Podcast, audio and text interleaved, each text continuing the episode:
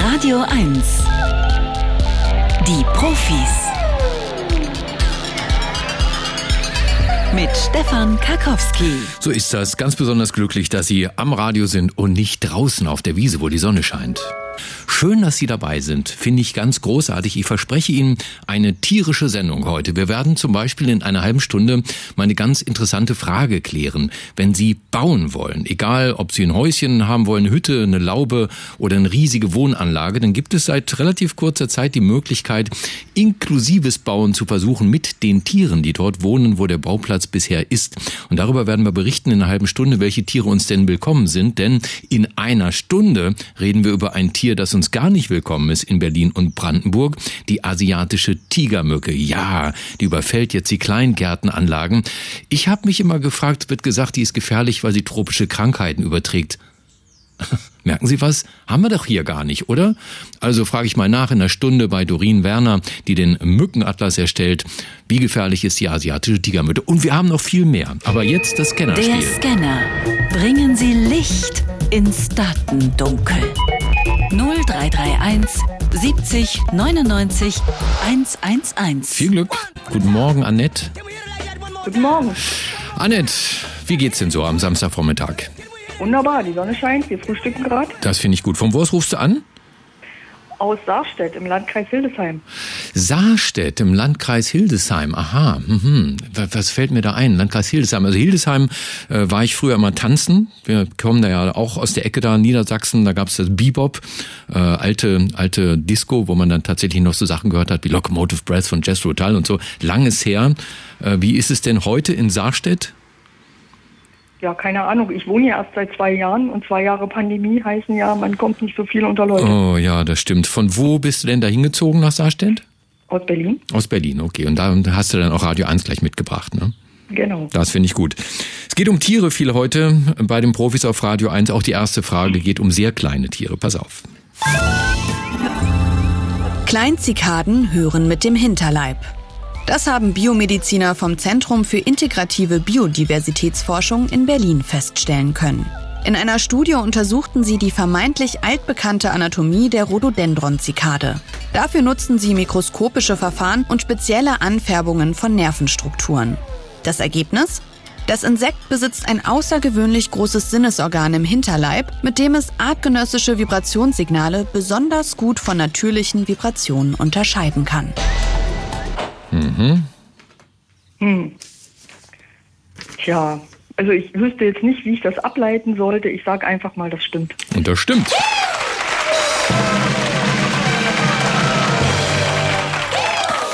Ja, mit dem Hintern hören. Tatsächlich, die Forscher haben das Organ gefunden, ganz nah an dem bisher angenommenen Organ zur Signalerzeugung. Also die können nicht nur mit dem Hintern hören, sondern auch Geräusche machen, wie viele andere Lebewesen ja auch. Ähm, mit bis zu 400 Sinneszellen bietet das neue Organ auch neue Ansätze für die Schädlingsbekämpfung.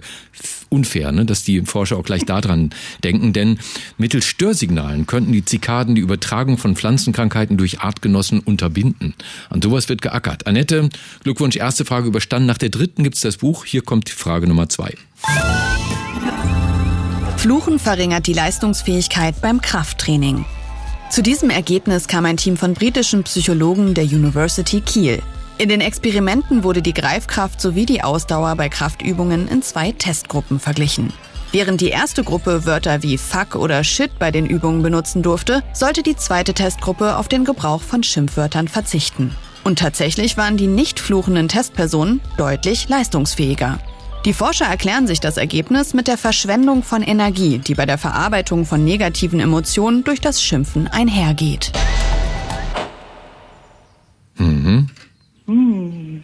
Also ich weiß, dass die Schmerzempfindung geringer ist, dass man länger aushält Schmerzen, wenn man flucht. Äh, Insofern glaube ich, dass das nicht stimmt. Die sind leistungsfähiger, wenn sie fluchen dürfen.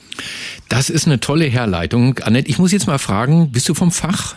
Psychologie oder Biologie? Ja, so, ja, so ein bisschen. Ärztin? Nein, Das nicht. Willst du es mir verraten? ich bin Psychologin. Aha, da war ich doch richtig. Du hast nämlich recht.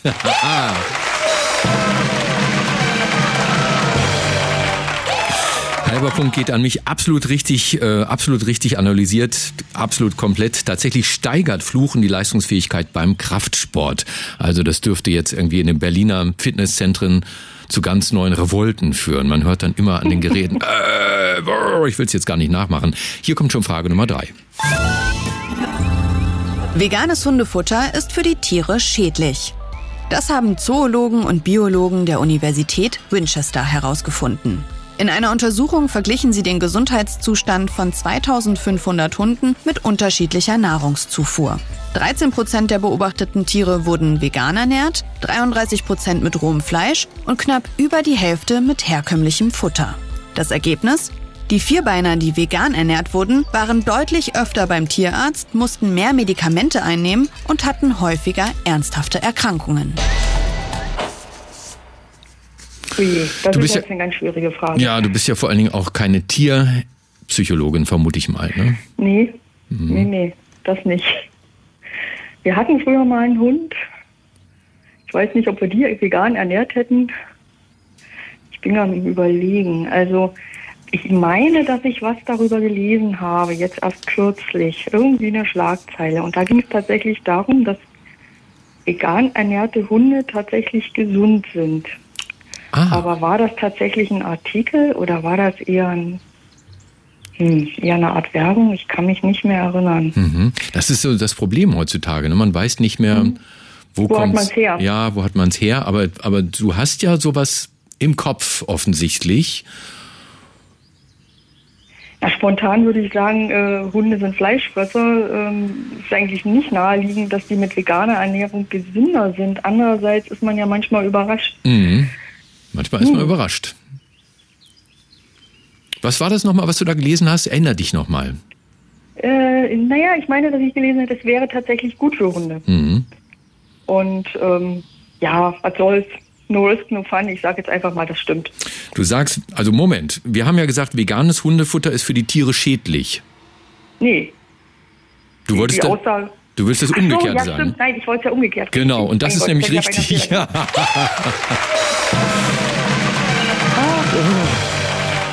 Ja, weil du hattest es ja einmal schon richtig gesagt. Es ist tatsächlich genau umgekehrt. Bei der Untersuchung, die die hier gemacht haben, landete die vegane Ernährung immerhin auf Platz zwei. Nur eins schnitt in der Untersuchung besser ab bei Hunden. Das wird jetzt teuer für Hundehalter. Die Ernährung mit rohem Fleisch. Ja, das könnte allerdings auch an verzerrten Faktoren liegen innerhalb der Studie. Die Hunde in dieser Testgruppe waren durchschnittlich jünger, wurden insgesamt seltener zum Tierarzt gebracht. Das deutet darauf hin, dass gesundheitliche Probleme gar nicht erst erkannt wurden. Aber egal, auf jeden Fall stimmt es nicht, wenn jemand behauptet, veganes Hundefutter sei für Hunde schädlich. Annette, Jo. tolle Leistung, Okay. schöner Durchmarsch. Ich habe noch gar nicht verraten, was für ein Buch es gibt. Das Buch heißt Was macht das Quark im Apfelkuchen. Auf der Suche nach dem Rezept für unser Universum. Harry Cliff hat's geschrieben, bei DTV erschienen, 448 Seiten. Im Buchhandel würde das 27 Euro kosten. Da geht's um die ganz großen Entdeckungen. Harry Cliff erzählt in diesem Buch Geschichten von Genies wie Einstein und Hawking. Er erläutert Theorien von Aristoteles und Gamow. Er begegnet Forschern, die das Universum mit Hightech untersuchen. Also ein ganz tolles Wissenschaftsbuch, ne, das ich dir nur empfehlen kann. Und trotzdem mache ich dir jetzt noch dieses Angebot. Der letzte Scan. Echte Profis gewinnen ein Jahresabo von Zeit, Wissen oder verlieren alles. Ne, kannst jetzt sagen, Spiel zu Ende, dann ist das Buch deins. Wenn du noch eine Frage möchtest, könnte ein Abo dazukommen oder am Ende alles weg sein. Ne? Also ne, nach der vierten gibt's Also- ein Abo plus Buch. Ja, nee. Oder nix. Ich glaube, ich bleibe bei dem Buch. Das klingt total spannend und ich habe schon so, ich höre schon so viele Jahre zu und habe schon so oft versucht durchzukommen und heute hat es geklappt. Ich nehme das Buch. Super, Annette, das hast du genau richtig gemacht. Die letzte Frage wäre nämlich echt sauschwer gewesen. Danke fürs Mitspielen, sage ich nach Saarstedt. Ich frage mich, habe ich das so richtig im Kopf? Kommt Peter Saarstedt, der Herr diesen großen Hit hat? Ich weiß es nicht mehr. Annette, danke fürs Mitspielen. Und äh, bis zum nächsten Mal würde ich sagen, macht euch ein schönes Wochenende und eins ganz wichtig, jetzt nicht auflegen. Ne? Alles klar. Tschüss, tschüss. Tschüss. Wer nachhaltig bauen will, ich habe mich da neulich mal mit beschäftigt, nicht weil ich das selber will, sondern für eine Recherche, äh, für den reicht's längst nicht mehr, ein, ein super Energiekonzept zu erstellen. Ja, das machen mittlerweile alle. Am besten natürlich ein Haus, das sich energetisch durch Sonne oder Wind selbst mit Strom und Wärme versorgt. Heute sind auch die Baumaterialien wichtig. Holz ist da eins, was ganz vorne liegt. Die Wassergewinnung und sogar die Frage, welche Tierarten dort leben, wo ich bauen möchte und ob eine friedliche Koexistenz möglich ist. Mit dem letzten Punkt beschäftigt sich der Landschaftsarchitekt Dr. Thomas Haug an der TU München im Forschungsprojekt Animal Aided Design. Herr Haug, guten Morgen. Guten Morgen. Ich kleine Korrektur, ich bin an der TU Wien, aber das, äh, ah, das tut nichts zu Aber Sie, Sie waren da eine Weile, ne, in München? Ja, ganz genau. Richtig, okay, gut, da ist Wikipedia nicht mehr aktuell gewesen. Ihr, Ihr Studio Animal Aided Design, das wurde beauftragt mit dem Konzept zur Integration von Wildtieren in ein Riesenbauprojekt in das künftige Schumacher-Quartier am Kurt-Schumacher-Platz in Berlin. Das ist ein Stück vom Flughafen Tegel, aber geht noch darüber hinaus. Da sind 5000 Wohnungen geplant für ja, wahrscheinlich mal mehr als 10.000 Menschen. Mit welchen Tieren teilen sich denn die Menschen da dann Grund und Boden? Also wir haben dafür zwei Gruppen von Tieren ähm, als Ziel, sogenannte Zielarten bestimmt. Das sind einerseits relativ stadttypische Tierarten wie Breitflügel, Fledermaus, Stare, ähm, Haussperlinge, sozusagen sogenannte synanthrope Arten, die an die an, an die Räume, die wir als Menschen bauen, an Städte angepasst sind. Und dann ist ein Teil davon Tiere, die bereits jetzt in dem Gebiet vorkommen. Ähm, und da versuchen wir, ähm, denen auch zukünftig ähm, ähm Habitate zur Verfügung zu stellen. Genau. Ja, was könnte das sein? Also Fuchs wahrscheinlich, ähm, Nebelkrähe. Ja, ja, es gibt, ähm, also das sind einerseits, ähm, geht es hier, hier vor allem um Trockenrasenarten wie verschiedene Heuschrecken und Wildbienen. Wir haben ja dann einen, einen ähm, ja, flughafenbedingten Trockenstandort, also so ähm, mit trockenen Böden und, und einer relativ geringen, wüchsigen, ähm, lückigen Vegetation und es gibt ähm, eben zahlreiche Tierarten, vor allem Insekten und Vögel, die an diese Art von ähm, an, an diese Habitate angepasst sind. Und Karnickel, wenn ich mich recht an den Flughafen Tegel erinnere, ne? Das ist richtig. Es, man, was man noch dazu sagen muss, es gibt eine, eine Reihe von Tierarten, die sind so gut an unsere äh, Räume, die wir produzieren, angepasst. Ähm, da müssen wir, um die müssen wir uns nicht kümmern. Nun rücken da ja für, für Jahre, für Jahre rücken da jetzt Bagger an. Also mindestens zehn Jahre ist da Baustelle. Die reißen erstmal alles auf, da wird Beton vergossen, es stinkt, es lärmt, bis alles fertig ist. Wäre ich dort Tier, ich würde mir längst was anderes suchen, raus aufs Land oder so. Welche Tiere sind denn so dickfällig, dass sie einfach da bleiben, trotz Baustelle? Das ist ein wichtiger Punkt. Also Sie, Sie haben an dem Standort selber, da wird ja alles von unten nach oben gekehrt. Ähm, wer, werden Sie so, da können Sie nicht damit rechnen, dass Tiere da bleiben. Aber wir haben ja da umfangreiche Naturräume und natürlich andere Stadträume im, im Umfeld und sozusagen dahin weichen diese Tierarten aus und werden dann wieder zurückkommen können. Aber es gibt natürlich Tierarten, ähm, die jetzt da sind an diesem Standort wie Feldlerchen, ähm, die sie nicht an diesem Standort halten können werden, weil einfach, also das hat nichts mehr mit deren ähm, Bedürfnissen an, an ihre Lebensräume zu tun. Also es findet die, quasi so eine Art Gentrifizierung auch unter den Tieren statt. Ja, Gentrifizierung, Tiere haben eben sehr unterschiedliche Ansprüche und wenn sie einen, ja, der größte Faktor für Biodiversitätsverlust. Wir haben ja, ja ein weltweites Artensterben, wie denke ich viele schon gehört haben. Und einer der wichtigsten Gründe dafür ist Landnutzungsänderung durch den Menschen. Das heißt, wenn sie wo bauen, verändern sie den Standort so stark, ähm, dass, dass dann in, in der größten Zahl andere Tierarten sind, die dann dort vorkommen können. Denken Sie da wirklich konkret an eine Wiederansiedlung oder Neubesiedlung durch andere Tierarten, die von uns Menschen beziehungsweise ja. von Ihrem Büro unterstützt wird? Wie funktioniert das? Genau, also es geht sozusagen, dass dieser Raum dann ähm, Habitate für, für Tierarten zur Verfügung stellt. Und was wir natürlich schauen, also wir schauen uns jetzt nicht nur an, dass wir Maßnahmen treffen wie ähm, Quartiere in die Fassaden, Bruthöhlen oder dass die Dächer so ausgestattet sind, dass sie für Insekten ähm, Nahrung bieten und Unterschlupf im Substrat. Oder dass wir ähm, geeignete Baumarten im Quartier auswählen ähm, und die richtige Vegetation und dass die Parkanlagen so gemacht sind, dass sie ähm, Nahrung und, und verschiedene andere Habitatstrukturen für Tiere bieten, sondern sie müssen auch schauen, dass die Tiere den Raum erreichen können aus der Umgebung, ja, dass die Barrieren durch Straßen etc. überwunden werden können und das muss man sich vorher auch anschauen, welche Tiere kommen überhaupt potenziell in Frage, weil sie den Raum erreichen können. Und ähm, für die, für die das klappt, ähm, für die ist dann bei der richtigen Ausstattung und den richtigen Maßnahmen der Raum dann besiedelbar. Mhm. Und die werden dann nach und nach einwandern ähm, im Laufe der Jahre. Ich habe äh, gehört, dass Sie sich für die Eichhörnchen was Besonderes ausgedacht haben.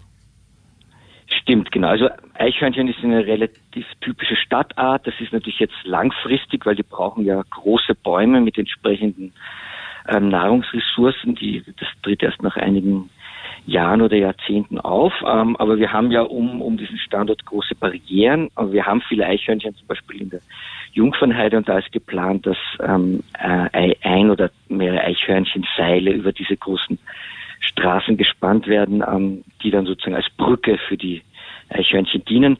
Sowas gibt es zum Beispiel auch schon in Köpenick. Das war ja auch glaube ich, recht umfangreich in der Presse, dass es da ein Eichhörnchenseil über eine große Straße gibt. Über, ja, und hier in diesem Fall über den mehrspurigen Kurt-Schumacher-Damm, also ein Seil, an dem die Eichhörnchen dann rüber wechseln können. Und die Wechselkröte ist auch da, habe ich gehört. Da soll es Gewässer extra geben, damit sie da wiederkommt? Also die Wechselkröte ist ja, die leicht ja in, in Baggerspuren, also die ist ähm, angepasst an sehr temporäre Gewässer und ähm, das soll verbunden werden mit den Retentionsgewässern, ähm, die es geben soll. Also das Kutschumacher Quartier hat ja ein äh, Regenwassermanagementsystem und im Zuge dessen ist geplant, dass da ähm, auch ähm, Gewässer für die Wechselkröte bereitgestellt werden. Also wie siedelt man Tiere wieder an, nachdem ein Gelände von einer Baustelle quasi total verwüstet wurde? Das hat uns erklärt Professor Thomas Hauges, Landschaftsarchitekt am Institut für Städtebau, Landschaftsarchitektur äh, an der Technischen Universität Wien und Gründer von Studio Animal Aided Design. Herr Haug, jetzt war es richtig. Danke dafür und Ihnen noch ein schönes Wochenende. Ebenso, Dankeschön. Tschüss.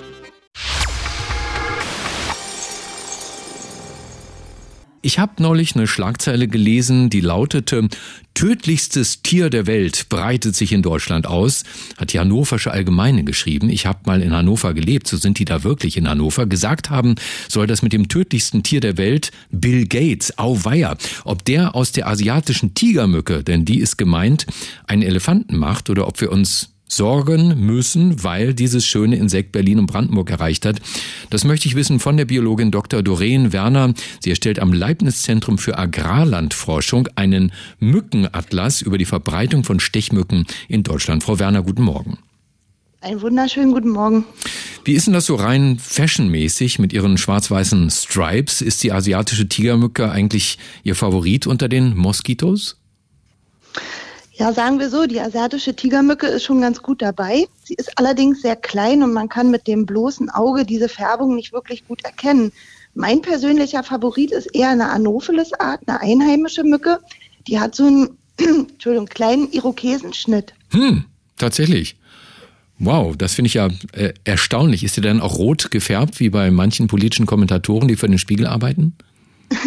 Nein, Entschuldigung. Macht Nein, die ist total, die ist total schwarz mhm. und der Irokesenschnitt ist komplett weiß. Also ist so ein kleiner weißer Büschel am, am Kopf und die fällt wirklich gut ins Auge, aber dem Laien natürlich nicht. Okay, die asiatische Tigermücke, die haben wir ja schon seit Jahren sozusagen als Drohung, stand die immer vor uns. Sie machen diesen Mückenatlas, das heißt, Menschen können ihnen Stechmücken zuschicken. Sie gucken dann, was ist das für eine und da soll es in letzter Zeit vermehrt Funde dieser Mücke gegeben haben, richtig? Das stimmt, das ist korrekt. Ähm, wir bitten interessierte Mitbürger darum, überall, wo sie ja die Aktivität der Mücken registrieren, Mücken für uns einzufangen. Dabei ist es völlig egal, ob die Mücke im Wohnzimmer an der Decke sitzt oder beim Grillen anfliegt. Wir brauchen diese Mücken weil wir wissen müssen, wo, wann welche Mücken aktiv sind. Und so schräg es sich anhört, jede Mücke zählt. Und wenn unter 1000 Mücken oder 2000 Mücken nur eine asiatische Tigermücke ist, dann haben wir den Hinweis, wo die Mücke angekommen ist. Und wir starten dann sofort eine Erfassung, ein Monitoring um herauszufinden, ob die Mücke sich etabliert hat und dann muss man wirklich handeln. Wo siedelt die denn gerade in Berlin und Brandenburg? Welche Erkenntnisse haben Sie da? Also wir haben im letzten Jahr aus einer Kleingartenanlage in Berlin Tigermücken zugeschickt bekommen. Das war für uns der Hinweis, dass sie dort vorkommt, weil es nicht nur ein Tierchen war. Wir haben dann daraufhin ähm, sämtliche Regentonnen oder Wasserbehälter gecheckt und haben die Mücken auch in ihren Entwicklungsstadien gefunden. Und ähm, ja, soweit wir wissen, ist Brandenburg noch frei. In, Mücken, äh, in, in Berlin gibt es diesen einen Standort, aber wir können natürlich nicht sicher sein, ob es noch mehr Standorte gibt. Daher, wie gesagt, sind wir wieder auf die Hinweise aus der Bevölkerung angewiesen und wir bitten halt nach wie vor darum, auch jetzt aus Berlin und Brandenburg verstärkt die Mücken einzuschicken. Frau Werner, ich wundere mich immer über den Satz, diese asiatische Tigermücke kann tropische Krankheiten übertragen und dann leuchten immer alle Alarmglocken. Aber wenn die in Bernau aufwächst oder in Cottbus oder in Treptow-Köpenick, da findet die doch keine tropischen Krankheiten zum Übertragen, oder? Nein, per se ist diese Mücke erstmal genauso eine Mücke wie unsere einheimischen Arten. Ähm, sie ist lästig, weil sie natürlich eine Blutmahlzeit will. Also die Weibchen brauchen diese Blutmahlzeit, um ihre Eier reifen lassen zu können. Aber wenn diese Mücke mit einem, sagen wir, infizierten Reiserückkehrer aus den Tropen zusammenkommen würde, dann hätte sie die Kompetenz, diesen Erreger aufzunehmen, wenn sie mit diesem Erreger kompatibel ist und den dann auch weiterzugeben. Der Knackpunkt ist, dass Mücke und Pathogen zusammenspielen müssen. Und nur wenn das Pathogen sich in der Mücke entwickeln kann, kann die Mücke das auch wieder weitergeben. Und das ist bei der asiatischen Tigermücke der Fall. Sie ist kompetent für über 20 verschiedene Viren, wie zum Beispiel das Dengue- oder Chikungunya-Virus. Es hat bisher in Deutschland noch nicht geknallt, aber die Wahrscheinlichkeit ist halt nicht mehr bei Null. Also wenn die jetzt in so einer Kolonie im Kleingarten Treptow-Köpenick aufgetreten ist, ist sie eigentlich ein mhm. Langstreckenflieger, sodass ich also damit rechnen kann, die ist auch bald auf meinem Balkon in Berlin-Kreuzberg? Nein, sie gehört zu den flugträgen Mücken. Das heißt, sie bewegt sich nur wenige Meter, sagen wir 100, 200 Meter um die Brutstätte herum. Und sie wird durch uns, durch uns Menschen hausgemacht verschleppt. Angenommen, wir kaufen irgendwo in einem Gartencenter Wasserpflanzen ein, wo vielleicht die Mücken ähm, brüten oder wir bringen von einer Kleingartenanlage Wasserpflanzen äh, in einen anderen Bereich, dann können wir die Mücken ganz leicht verschleppen. Die adulten Mücken, also die erwachsenen Mücken, können als blinde Passagiere auch gut in Fahrzeuge einsteigen. LKWs, PKWs, Schienenfahrzeuge, wie auch immer. Das heißt, sie werden auf diesem passiven Weg verbracht und wenn sie am Zielort ankommen und dort wiederum ideale Entwicklungsmöglichkeiten finden, dann können sie sich dort etablieren. Das heißt, wir selbst tragen Fürsorge dafür, dass die Mücke sich verbreitet. Mhm. Also wenn Sie eine asiatische Tigermücke sehen, die an einer Autobahnauffahrt äh, steht und äh, mitgenommen werden möchte, Mit trampen, mhm. nicht mitnehmen, auf keinen Fall. Doreen Werner, was machen Sie eigentlich am Wochenende? Haben Sie was vor schon? Natürlich werde ich unterwegs sein und ein paar Mücken sammeln. Wofür? Mückenlarven. Ähm, die brauche ich als Anschauungsmaterial ähm, für die nächste Woche. Da bin ich ähm, eingeladen bei den Campus Talks. Mhm, vom Bayerischen Rundfunk. Das Bildungsfernsehen der ARD, ARD Alpha, macht dann nämlich wieder eine Sendung live aus dem, nee, nicht live, wird aufgezeichnet, aus dem Roten Ballon, Salon in der Berliner Volksbühne. Da tritt Doreen Werner auf. Dreimal dürfen Sie raten, wer das Ganze moderieren darf. Und wenn Sie Doreen Werner mal live erleben möchten, kennenlernen möchten und auch mir vielleicht mal die Hand schütteln, dann kommen Sie dahin. Volksbühne, Montagabend, 20 Uhr. Sie müssten sich vorher anmelden. Da gebe ich Ihnen jetzt mal eine E-Mail-Adresse. Campus campus.br.de. Also melden Sie sich da an. 50 Menschen können rein. campus.br.de. Sagen Sie mit, wie vielen Sie kommen wollen. Montagabend 20 Uhr, Roter Salon, Volksbühne. Eintritt ist kostenlos. Doreen Werner steht da auf der Bühne. Frau Werner, danke, dass Sie bei uns waren. Ihnen ein schönes mückenfreies Wochenende. Danke, Tschüss. Ihnen auch. Und wenn äh, Sie mitmachen wollen bei der Aktion Mückenatlas, dann googeln Sie das einfach. Da steht ganz genau, wie das geht, wie man Mücken einfängt und verschickt.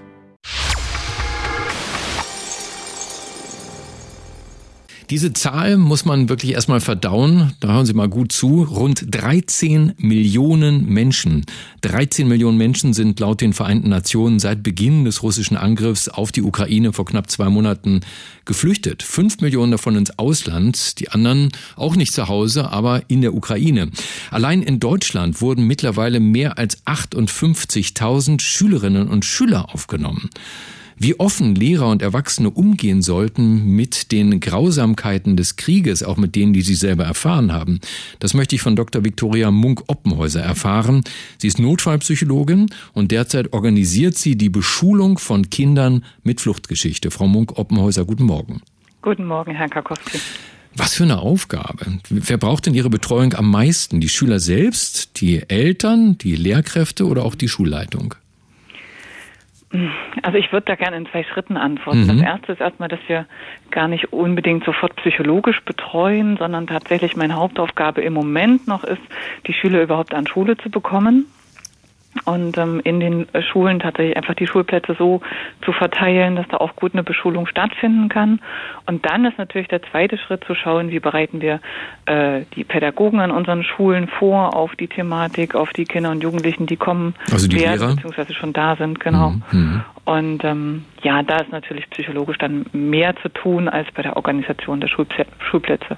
Da sind natürlich alle wahrscheinlich erstmal unsicher. Wie gehen wir um mit diesen neuen Menschen, die jetzt auf unsere Schule gehen? Wie beantworten Sie denn die Frage, wie offen wie Erwachsene Schülern gegenüber mit dem Krieg umgehen sollen? Ja. Also grundsätzlich ist es ja überall ein Thema, sowohl bei den äh, deutschen Kindern und Jugendlichen als auch natürlich bei den Kindern und Jugendlichen, die ankommen, ähm, so dass es gar kein Tabu sein kann. Wir müssen drüber reden. Wir müssen auch schauen, ähm, was, was für Fragen haben vielleicht die deutschen Kinder, wie geht's ihnen, was beschäftigt sie da. Wir müssen gleichzeitig aber auch schauen, wie ähm, können die neuen Schülerinnen und Schüler aus der Ukraine oder natürlich auch aus anderen Ländern, ähm, in denen einfach eine Flucht nötig oder von denen eine Flucht nötig war, ähm, wie können die gut hier ankommen und was brauchen die? Und das ist tatsächlich so, dass wir versuchen, über viele Kanäle, die wir als Schulpsychologie haben, kleine Empfehlungen zu geben. Ähm, ich würde niemanden zwingen, über die Erfahrungen, die er gemacht hat, zu sprechen, aber ein Angebot und Fragen als Einstieg.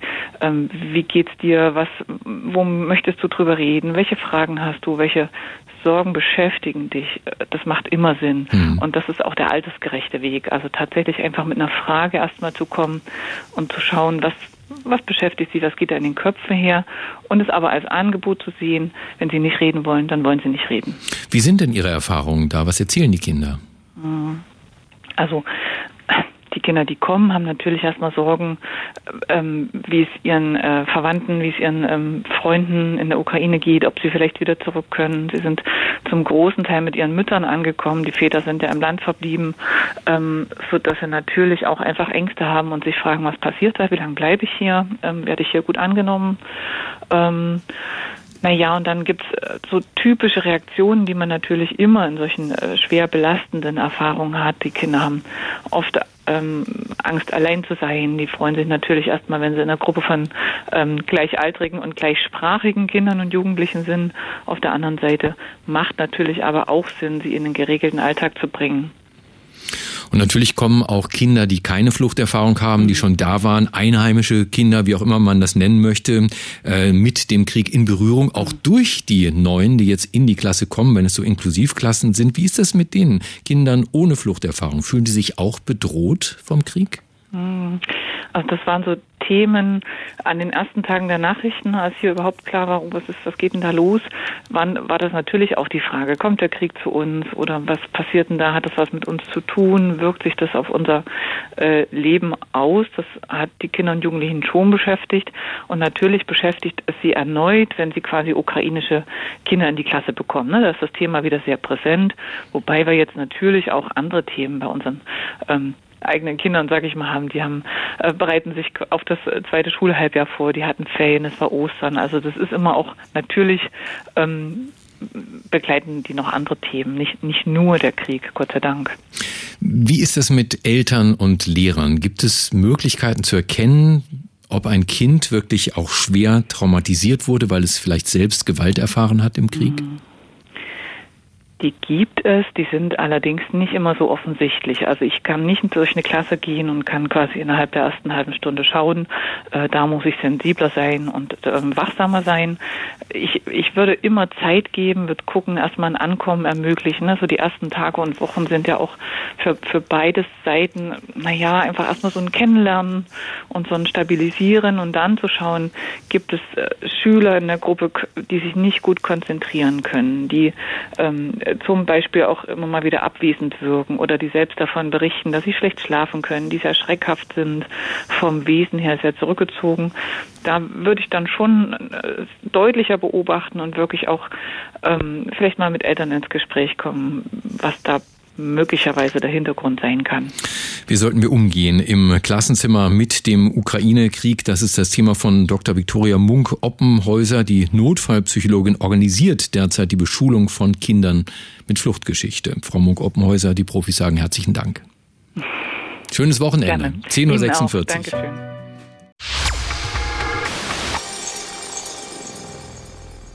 Es ist jetzt gerade, Sie merken das vielleicht, die Saison, in der die Vögel ihre Nester gebaut haben, ihre Eier legen. Die Brutzeit fängt an, auch für das Nebelkrähenpärchen, das sich in der großen Kastanie hinter meinem Schreibtisch eingenistet hat. Also ich kann aus dem Bürofenster direkt rausgucken und sehe die da immer, wie sie äh, das Nest pflegen. Ich habe noch nicht sehen können, ob da bereits äh, Junge geschlüpft sind, äh, aber ich vermute mal, die werden ja dann wahrscheinlich auch verdeckt werden. Die Vögel machen das ja ganz geschickt, dass sie genau in der Zeit brüten, wo dann halt die Bäume ihre Blätter kriegen und dann solche ähm, Nester natürlich verdecken.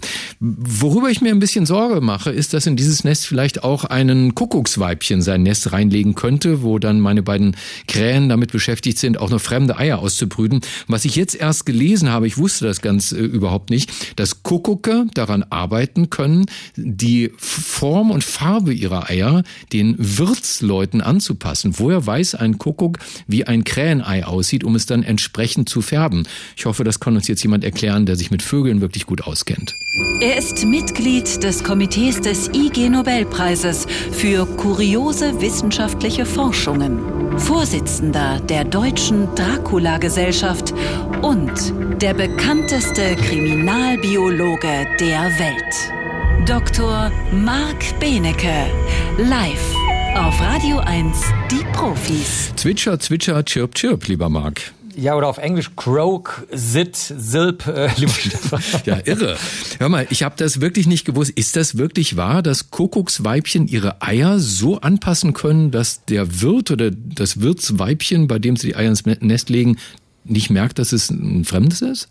Also das stimmt. Allerdings handelt es sich hier bei dieser Untersuchung äh, von den Kollegen aus Cambridge, Boston, Sambia und Cape Town, also eine eine die Linie des Guten, mhm. ähm, handelt es sich um ähm, Kuckucksfinken, also Sperlingsvögel, die ähm, tatsächlich es schaffen, super komplizierte Muster nachzumachen von besonders zwei ähm, ja ungebetenen oder oder unerfreuten Gastgebern, nämlich der Rahmbrustprinie und dem rot der rotgesichtigen Cistiola. Das sind aus der Gruppe der Schwirre Schwirle, du merkst schon, ich liebe diese Wort, ja. aus der Gruppe der Schwirle sind das also äh, Vögel, wo also jetzt unser Kuckucksfink die Eier reinlegt. Und ähm, das Besondere daran ist, dass die Eier super mega kompliziert, ähm, aufge also farbig aufgebaut sind. Da sind so rote Flecken drauf oder so rötliche Linien. Dann können sie so eine Art Türkis haben. Das sieht im Grunde genommen aus, wie wenn die Kinder Ostereier nicht hingekriegt haben mit Zwiebeln und irgendwas anderem, wo die das färben wollten. Mhm. Es können so Punktmuster drauf sein, die wie ein Sternenhimmel aussehen.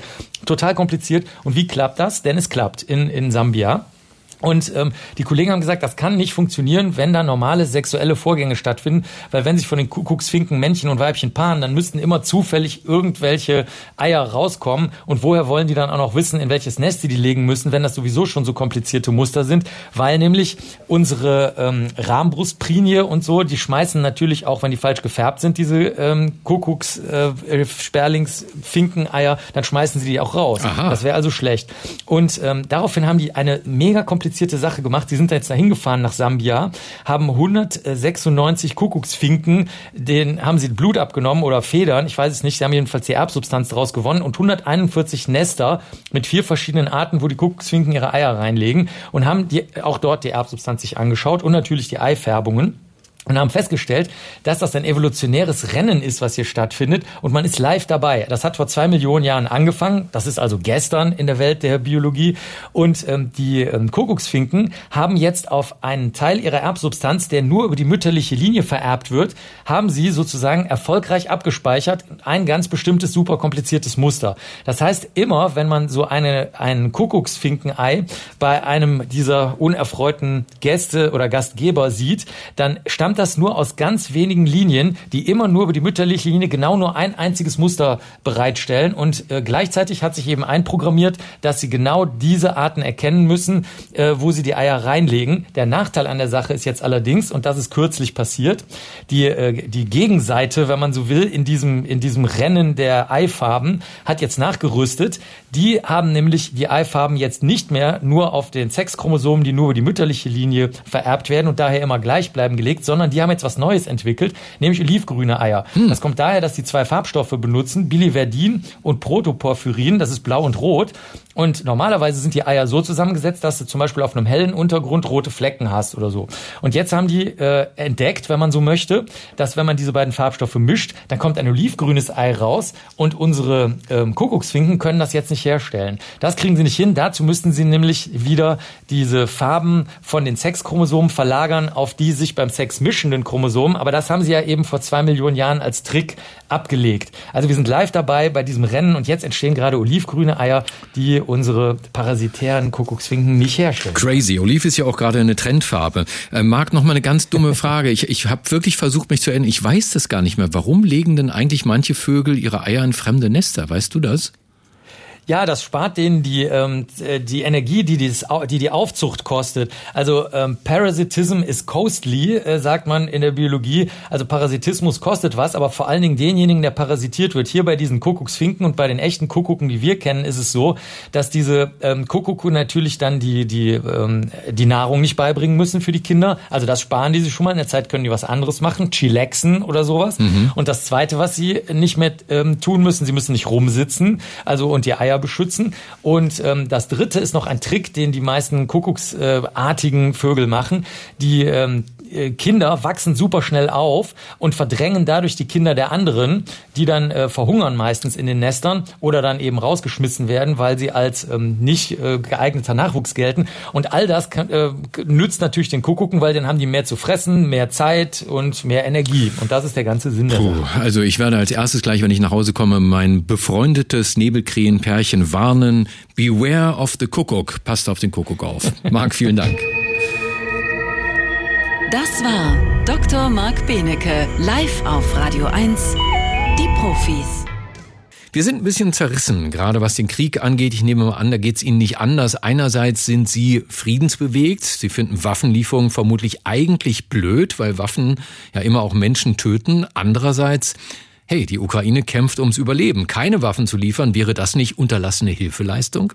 Der Pazifismus zu Ostern auf den Ostermärschen zerrissen. Die einen haben nach wie vor von allen Seiten gefordert, hört auf zu schießen. Die anderen haben ganz klar den Aggressor Russland genannt und sagen, also Selbstverteidigung gegen Russland, das muss sein.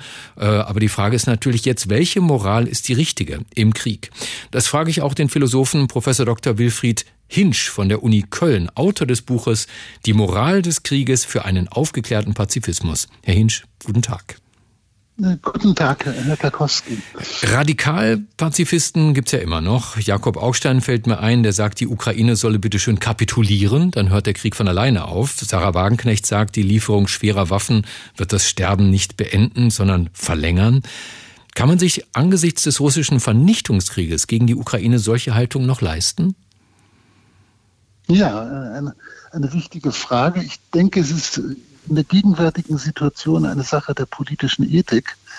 Fast 80 Jahre nach dem Ende des Zweiten Weltkriegs, den in Deutschland ja weithin zu einer politisch-moralischen Lebenslüge gewordenen Pazifismus zu verabschieden. Mhm. Wir können ja doch feststellen, der Pazifismus sichert nicht den Frieden. Und der garantiert bei Licht betrachtet auch kein reines Gewissen. Was meinen Sie genau mit Lebenslüge? Also die Gründe, warum Deutschland sich lange Zeit rausgehalten hat, waren ja ganz klar. Wir wollten nie wieder an einem Krieg teilnehmen, weil wir dieses ganze Unheil über die Welt gebracht haben mit den Millionen von Toten des Zweiten Weltkrieges. Genau, das ist auch vollständig nachvollziehbar. Der Pazifismus ist sicher nicht als äh, irgendetwas Irrationales oder Unverständiges äh, entstanden und in die Welt gekommen. Aber ich möchte als erste These vielleicht einmal vertreten, äh, dass es keine gerechte internationale Weltordnung geben kann. Also eine Weltordnung, die Menschenrechte auch tatsächlich wirkungsvoll schützt, ähm, wenn es keine Fähigkeit und Bereitschaft gibt von Staaten, aber auch von Einzelpersonen, Menschen, die von physischer Gewalt bedroht sind, notfalls auch mit militärischer Gewalt zu schützen. Also Menschenrechte durchsetzen geht nur, wenn man auch die entsprechende militärische Stärke hat. Weltweit, ja, man braucht die Fähigkeit und die Bereitschaft. Das heißt nicht, dass man immerfort militärische Gewalt einsetzen sollte. Äh, aber die Fähigkeit und Bereitschaft, es zu tun, um grundlegende Menschenrechte zu schützen, ist essentiell für eine gerechte internationale Ordnung. Das scheint mir klar zu sein. Wie beantworten Sie denn die Frage, Waffen liefern an die Ukraine oder nicht? Ist das für Sie eindeutig? Ja, nein, die, äh, die inhaltliche Frage ist nicht eindeutig. Lassen Sie mich eine zweite Sache äh, anfügen. Aus diesem Recht der Menschen, sozusagen etwa das Recht auf Leben, das Recht auf Freiheit und das äh, Recht auf körperliche und geistige Unversehrtheit folgt, dass dieses Recht geschützt werden muss. Und daraus folgt meines Erachtens auch eine, eine Pflicht der internationalen Gemeinschaft und der darin versammelten Staaten nötigenfalls auch militärisch dazu beizutragen, diese grundlegenden Rechte von Menschen, also auch jetzt in der Ukraine, äh, gegen Übergriffe zu schützen. Und das kann auf ganz verschiedene Weise geschehen, durch Wirtschaftssanktionen, durch diplomatische Aktionen, aber eben auch durch militärische Unterstützung. Was ist mit dem alten Slogan der Friedensbewegung, von der ich auch ein Mitglied war? Ich bin Kriegsdienstverweigerer, Frieden schaffen ohne Waffen. Hat dieser Slogan jemals gestimmt? Nein, ich denke nicht. Dieser Slogan war im Grunde immer eine Illusion, weil in einer Welt, in der nicht alle Menschen Pazifisten sind, braucht es immerfort die Bereitschaft und Fähigkeit zum Gewalteinsatz, um Menschenrechte effektiv zu schützen.